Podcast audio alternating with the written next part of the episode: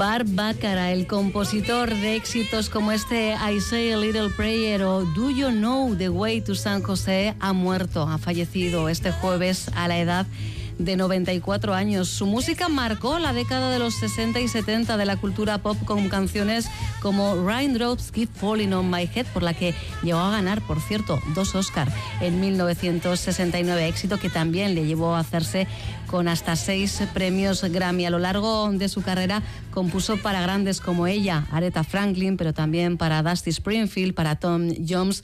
Nos ha dejado un grande de la música, el compositor estadounidense Bar Baccara, y hemos eh, querido eh, rescatar unos minutos de Distrito de Euskadi para recordarle a través de su música y nos ha parecido este un buen momento, porque entre otras cosas, eh, Pachi del Campo y yo compartimos gustos musicales. Pachi, ¿qué tal? Arracha el León. Arracha el León, estaba pensando, pero ¿qué regalo me ha hecho? ¿Has visto? ¿Qué, regalo me está haciendo Irache justo después de este paseo tan maravilloso que he dado aquí viendo el atardecer en Gasteiz, pensando en la tarta que me voy a tomar del cumpleaños de mi hija Gabriela? Ay, Soriona, Gabriela. Y entre medio Irache va y me propone este tema musical. Está, bueno. Oye, o sea, hoy es el cumple de tu hija. Sí. ¿Te puedes creer que mañana es el cumple de mi hijo? O sea, tú, y yo, tú y yo estábamos destinados a conocernos. Pero mucho. Definitivamente. definitivamente seguro que de mucha gente que nos está escuchando y que este es un gran tema el que acabamos de escuchar. Maravilloso. Me, ha encantado. Estaba moviéndome aquí en la silla, disfrutándolo muchísimo y bueno, sintiendo mucho, desde luego, el fallecimiento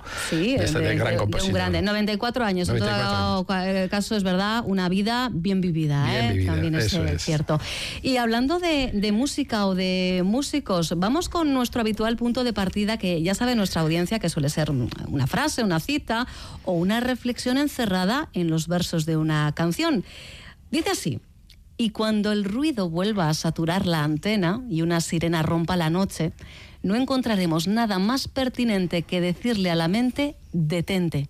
No encuentro nada más valioso que darte, nada más elegante que este instante de silencio. Qué belleza, qué belleza, porque a veces efectivamente eh, hay momentos donde lo que la otra persona está esperando de nosotros simplemente es que estemos, que nos podamos detener del movimiento continuo que tenemos y a veces compartir un silencio. Yo a la mañana lo escuchaba, ¿no? Como me comentaba una persona, qué bueno es poder dialogar con nuestros silencios. Parece que los silencios, fíjate, le ponía la palabra dialogar con nuestros silencios, ¿no? Y esto es lo que a veces eh, alivia eh, muchísimos de nuestros eh, dolores, dolores del alma, ¿no? Esos dolores que no salen en los escáneres, pero sí que salen en las miradas, en la manera de caminar por la calle o en la manera de, encontrarnos en un parque. ¿no? Y yo creo que Jorge Dersle eh, pone muy bien eh, el acento en ese detente y estate en ese silencio. Él es efectivamente el culpable, ¿eh? entre comillas, lo de culpable de estos eh, maravillosos eh, versos. Vamos a seguir apelando a la música para seguir avanzando en esta nueva entrega de Paisajes Sonoros con voz propia.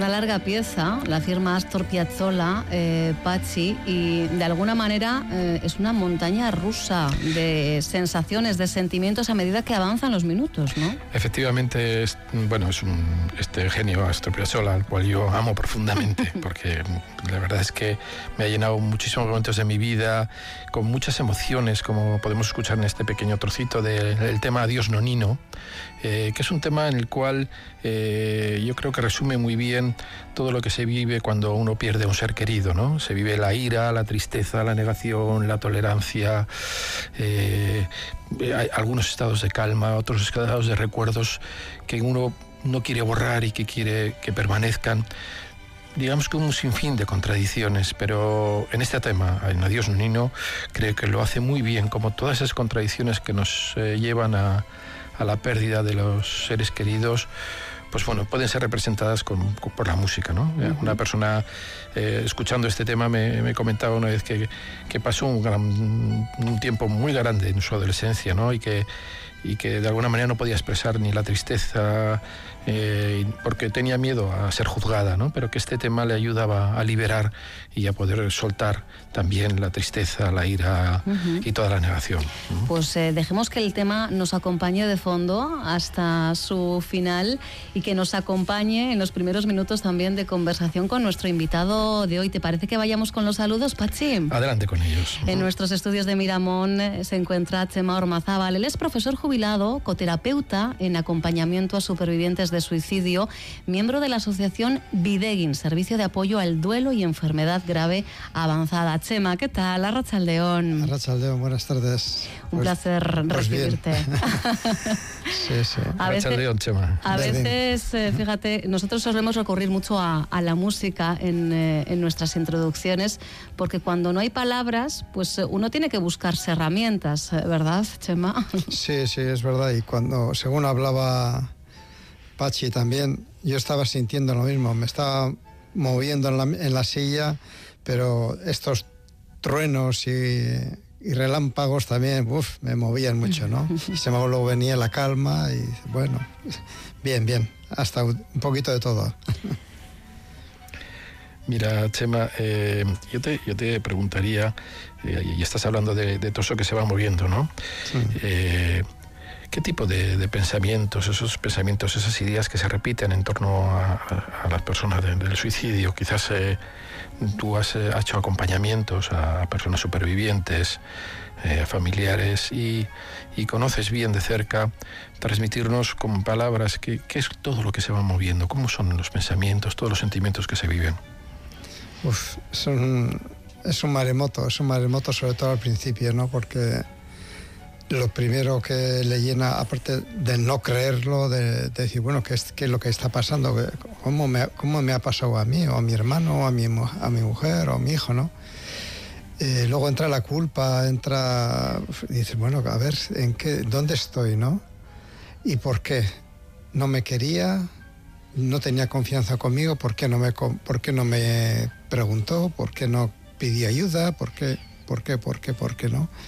Y luego están los ISIS, ¿no? Y si hubiese hecho esto, y si, mira, y si a lo mejor si hubiese ido... El ISI también es una de las preguntas que nos queda a todo superviviente y se quedan ahí sin, sin contestar, ¿no? O los porqués, por qué lo ha hecho, por qué hoy estaba tan mal estaba, por qué no acudió a mí, por qué no acudió a alguien, por qué, por qué, por qué no. Yo con el tiempo lo que estoy aprendiendo es que en vez de la pregunta por qué, es el para qué. Mm. ¿No? ¿Para qué? Porque ahí, sí contesta un poquitín, ¿para qué? Para llamar la atención, para pedir ayuda, para expresar lo mal que estaba. Para dejar de sufrir. Dejar de sufrir. Eh, el para qué, no por tanto el por qué. Uy, porque no, no, vamos a encontrar ninguna respuesta. ¿eh? Mm. Eh, tú sueles eh, decir, esta es una frase tuya, Chema, el suicidio es una cosa planeada, pero no un acto voluntario en el 99,9% de los casos. Sí, eso, eso también es verdad, ¿no? Porque hay veces que se piensa mucho, se piensa mucho en, dejar de sufrir y, pero también tienen la de, bueno de seguir con eh, agarraos a la vida la vida es muy importante para todo el mundo entonces nadie quiere morir así porque si no a no ser que ya tenga una enfermedad eh, que, ya no tiene vuelta y demás, ¿no? Pero, Pero esas son otras circunstancias. Eso es. Entonces, normalmente la gente que se suicida se, suicida porque quiere dejar de sufrir y no, normalmente no tiene planeado hasta el último momento. y, a veces ni eso. Dice, mira, ahora. Y es lo que yo, yo he perdido por suicidio dos hermanos y, y, uno de ellos pues, pues fue así. Yo no sé si por su cabeza pasaría el suicidio muchas veces, me imagino que alguna sí, pero unos minutos antes estuve hablando yo con él. ¿Y tú no eh, percibiste, evidentemente, Chema? No, nada. no. Yo, hombre, eh, eh, era un chaval que estaba ya con. tenía sus, sus problemas y sus historias, ¿no? Entonces, pues bueno, yo le dije, mira, cuando llegue luego a casa, no. porque vivíamos uno al lado del otro, luego lo resolvemos esto, ¿no? Entonces, y, a los cinco minutos me llaman diciendo que, que se había tirado, ¿no? que el, lo, lo, del planning a veces sí lo plantean, sí se lo planifican, pero no es siempre. ¿eh? Al hilo de, lo que nos estás contando, eh, Chema Ormazábal perdió, como nos está diciendo, a, dos hermanos, además creo en el plazo eh, aproximadamente de un año, eh, ¿verdad, Chema? Sí, decimos siempre que el duelo por suicidio es un duelo distinto, en primer lugar porque cursa, como también estábamos diciendo, con un sentimiento inicial de culpa pero eh, también es importante a la hora de hablar de, duelo, hablar del duelo de los hermanos, eh, como es tu caso, Chema, porque quizás es un duelo menos reconocido. Normalmente cuando un hijo o una hija fallece, sea el motivo que sea, eh, evidentemente cuando es por suicidio, pues todo se, multiplica, ¿verdad? Y, pensamos en los padres, en las madres. ¿Y qué pasa ¿no? con los hermanos y las hermanas que ahí quedan como supervivientes? Sí, pues ahí nos quedamos un poco invisibles, ¿no? Normalmente, porque nos toca, nos toca pechugar, nos toca ayudar a, los, a la MA, a la ITA, bueno, por lo menos en, nuestros, en nuestro caso sí, y la gente que yo he podido tener relación también, pues lo mismo, ¿no? O sea, ¿cómo? Se te ha muerto la hermana y todavía estás así o todavía estás así, ¿no? Y sí, queda un poco relegado, somos invisibles y siempre te pregunto, ¿y qué tal la MA? Oye, ¿y el ITA? Oye, oye, pues ayúdales, estate con ellos. Nunca hay una pregunta directa de cómo estás tú, Chema. No, yo, yo que me acuerde, no. Y creo que mis hermanos, los hermanos que quedamos, tampoco. Se les, tampoco, por lo menos no lo hemos comentado nunca entre nosotros. ¿Y, cómo vivías tú esto, Chema? ¿Cómo has ido viviendo tú esto a lo largo del tiempo? Pues mira, eh, sí, sí, con un poco de rabia sí. Eh, la, verdad, la verdad es que sí, rabia. Lo que pasa es que como estábamos, yo estaba tan volcado también en atender a la ma, atender a la ITA. A la ITA, pues bueno, él también pues se, hacía el fuerte y no nos enterábamos mucho, ¿no? Pero a la ma sí, porque ya era el segundo caso y era muy, fue muy, muy gordo, ¿no? Y luego pues que tienes que atender. ¿Por qué? Pues porque la atención que tenemos las, las familias ah, se está mejorando, ¿eh? No digo, no voy a... Se está mejorando, pero en aquel momento fue, fue, un, fue, tremendo, porque lo primero era decir, bueno, a ver, ¿qué pasa en esta familia? ¿Cómo, qué, qué mal habéis hecho vosotros como padres? Tal, ¿no?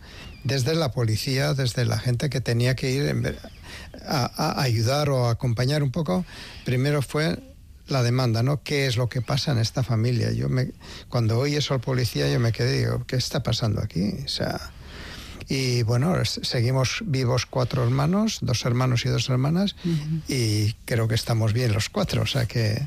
Entonces se deja de sufrir, eh, Chema, el dolor me imagino que es el que permanece, pero ¿en algún momento se deja de sufrir por las pérdidas? Bien, si distinguimos la palabra sufrir de dolor, sí. El sufrimiento yo, lo veo más como algo que estamos rumiando, ¿no? eso es. Eh, estamos ahí pensando, ay, mira lo que me ha pasado, mira esto, cómo sí, que si se enquista nos impide seguir adelante de alguna Eso es, ¿no? Entonces, trabajando, trabajándolo, pues el sufrimiento puedes, puedes llegar a, a superar, ¿no? Pero el dolor está ahí porque, bueno, la relación que has tenido con, con esas personas y el cariño y tantos roces, y también las mala leche, ¿eh? tampoco vamos aquí a... Mm, sí, claro. porque hay veces que se mueren y estábamos hartos de ellos. Te dice que eso también ha habido muchos casos así, ¿no? Y luego podríamos hablar más. Yo, en el caso de mi hermano, sí, sí que sentí un, al principio un alivio, porque era muy fuerte estar a su lado en esos momentos, ¿no? Cuando él estallaba así, tenía brotes eh, fuertes. Pero, pero bueno, enseguida le das la vuelta y dices, bueno, pero al fin y al cabo no es tan importante el cómo murió, sino el, lo que yo he perdido, ¿no? Que murió mi hermano.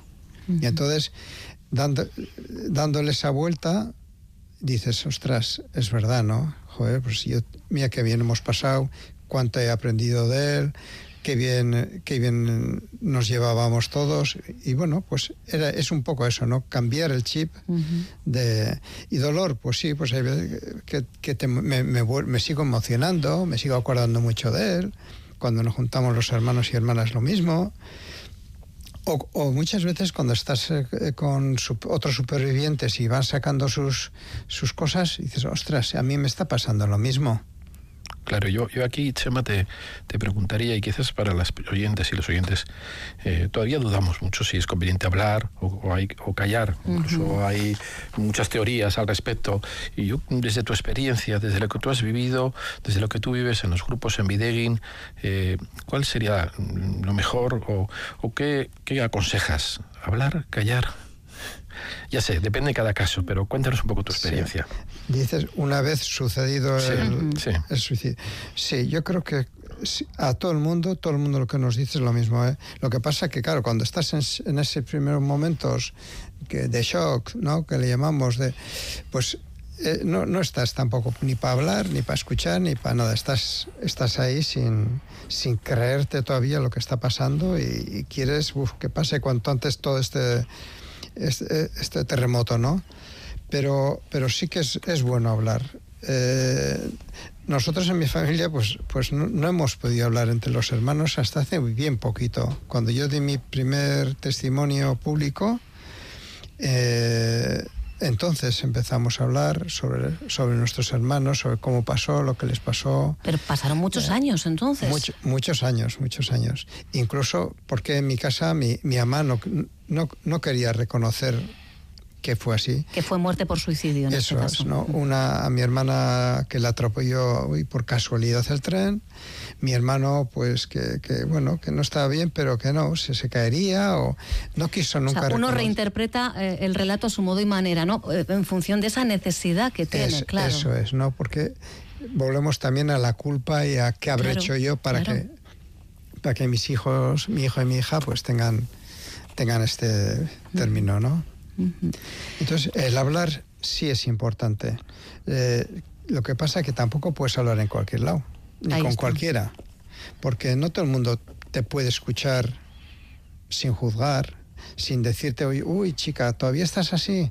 Uy, hombre, no, hombre, por favor, ya tienes que dejarlo, ya ha pasado y tienes otros hijos y eh, hay muchos comentarios que, entonces, todo el mundo no puede no, o no sabe sobre todo hasta que nos toca, ¿no? Yo no sé antes, antes como lo que hubiese dicho, pero posterior, pues estás escuchando más que eh, intentar proteger, intentar rescatar, intentar que no le duela tanto, ¿no?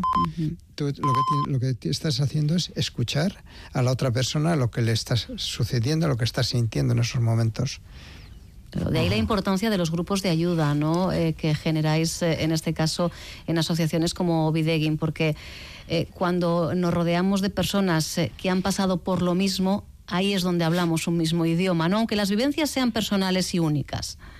Sí, sí, eso ha sido, yo creo que es uno, eh, en, nuestros, lo que nosotros vamos viendo es que incluso se, hacen amistad entre ellos y aparte del grupo, pues se quedan de vez en cuando y salen a dar una vuelta y hablan, porque pueden hablar pues de su marido, pueden hablar de su hijo, pueden hablar sin que nadie les diga, oye, ¿qué, tema está sacando, no? ¿Eh?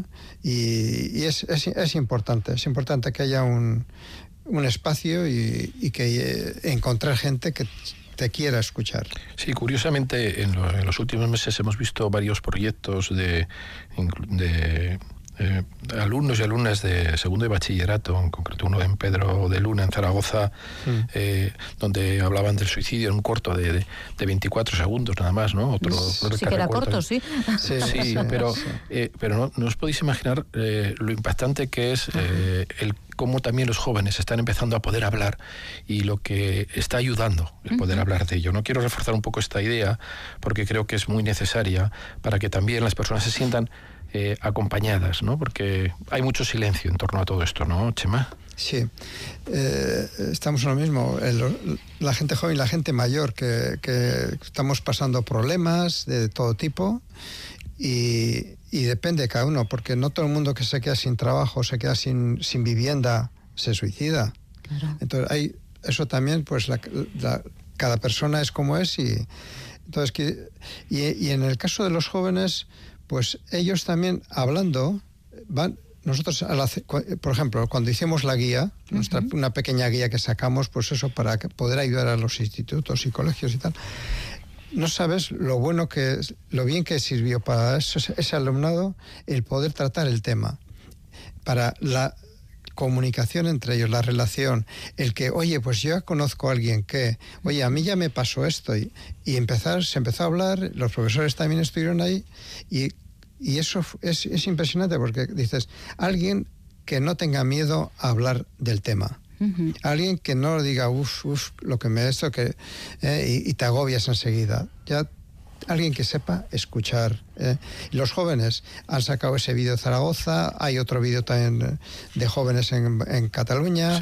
Es importante, es importante que ellos vayan hablando entre ellos ya como prevención incluso, ¿verdad? Ya no solo eh, el hecho de lo que puede implicar eh, un acompañamiento eh, en caso de, pérdida traumática, sino, insisto, desde el punto de vista de, la prevención, el hablar y hablar bien también puede ayudar ¿no? a prevenir estos intentos suicidas. ¿no? Sí, sí, hablar está claro. Lo que pasa que hay, hay, muchos mitos alrededor del suicidio, ¿sabes? Mm. Entonces tenemos, la sociedad tiene ya ideas preconcebidas que las vamos transmitiendo a nuestros jóvenes también y, claro, en un momento de apuro no saben a quién acudir, no saben qué hacer, no yo de esta puedo, porque luego en, las televisiones y en toda la prensa, en todos lados, eh, nos dicen, no, no, tú con esfuerzo y, y, trabajando, tú puedes hacer todo. Y, es mentira.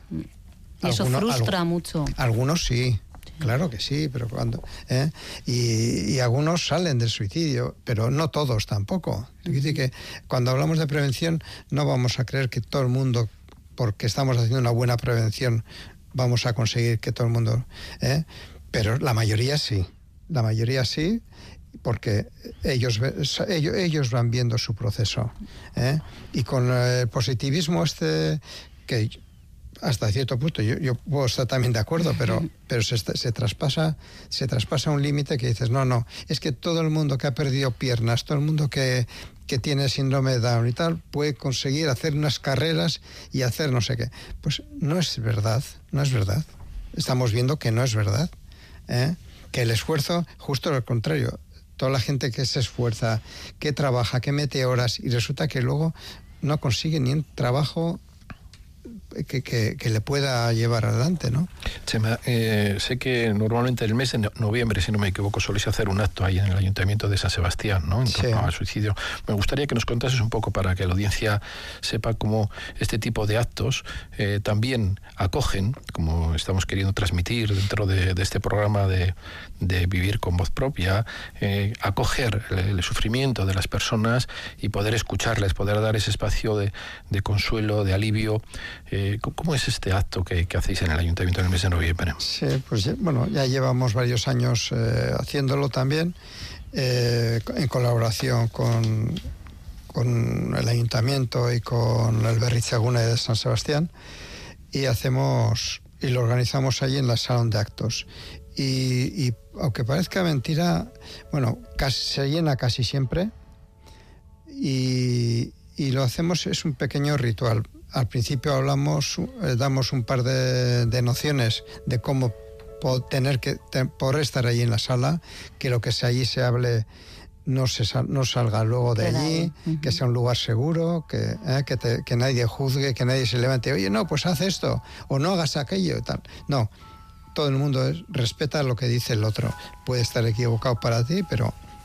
Y entonces vamos eh, siempre va alguna persona que, que dé su testimonio eh, de cómo ha vivido y entonces es eso mismo va, va haciendo va moviendo al interior de cada uno y, y, hay casi todas las hay muchas personas que luego se levantan y hablan y dan dan su testimonio o sea que no han podido hablarlo nunca en un sí porque no han tenido un sitio como este y, y eso es, es impresionante cómo va uniendo, ¿no? Entre la música, entre lo que va contando la gente que va poniendo su testimonio, no sabes eh, eh, qué, bonito suele ser el, ver a todos ahí eh, unidos y en ese sufrimiento, pero, pero qué, qué bien que pueden expresarlo, ¿no?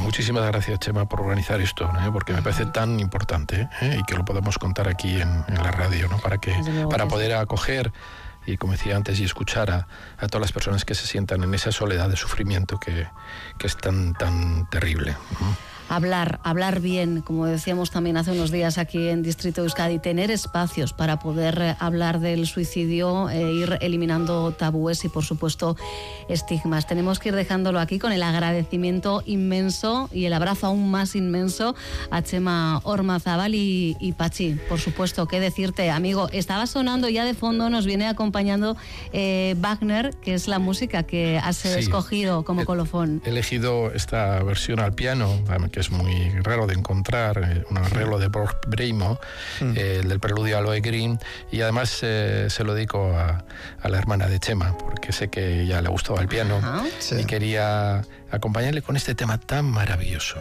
un tema que de verdad son de los temas que abraza el sufrimiento, que te mm. permite estar con él y que en el tiempo empieces a estar confortable con él y empieces a poder ver la calma es un tema que, mm, bueno, yo lo utilizo muchísimo, lo, escucho muchísimas veces y como bien decía Chema, todos tenemos sufrimientos en muchos momentos de nuestras vidas. Y, pero este preludio de Loe Green de Wagner es maravilloso. Pues con él nos quedamos a los dos, lo dicho, muchísimas gracias, fortísimo el abrazo. Vale, es caricasco. Es caricasco, Chema. Bye, es Hasta la semana que viene, Pachi. Vale, agur, agur. Agur.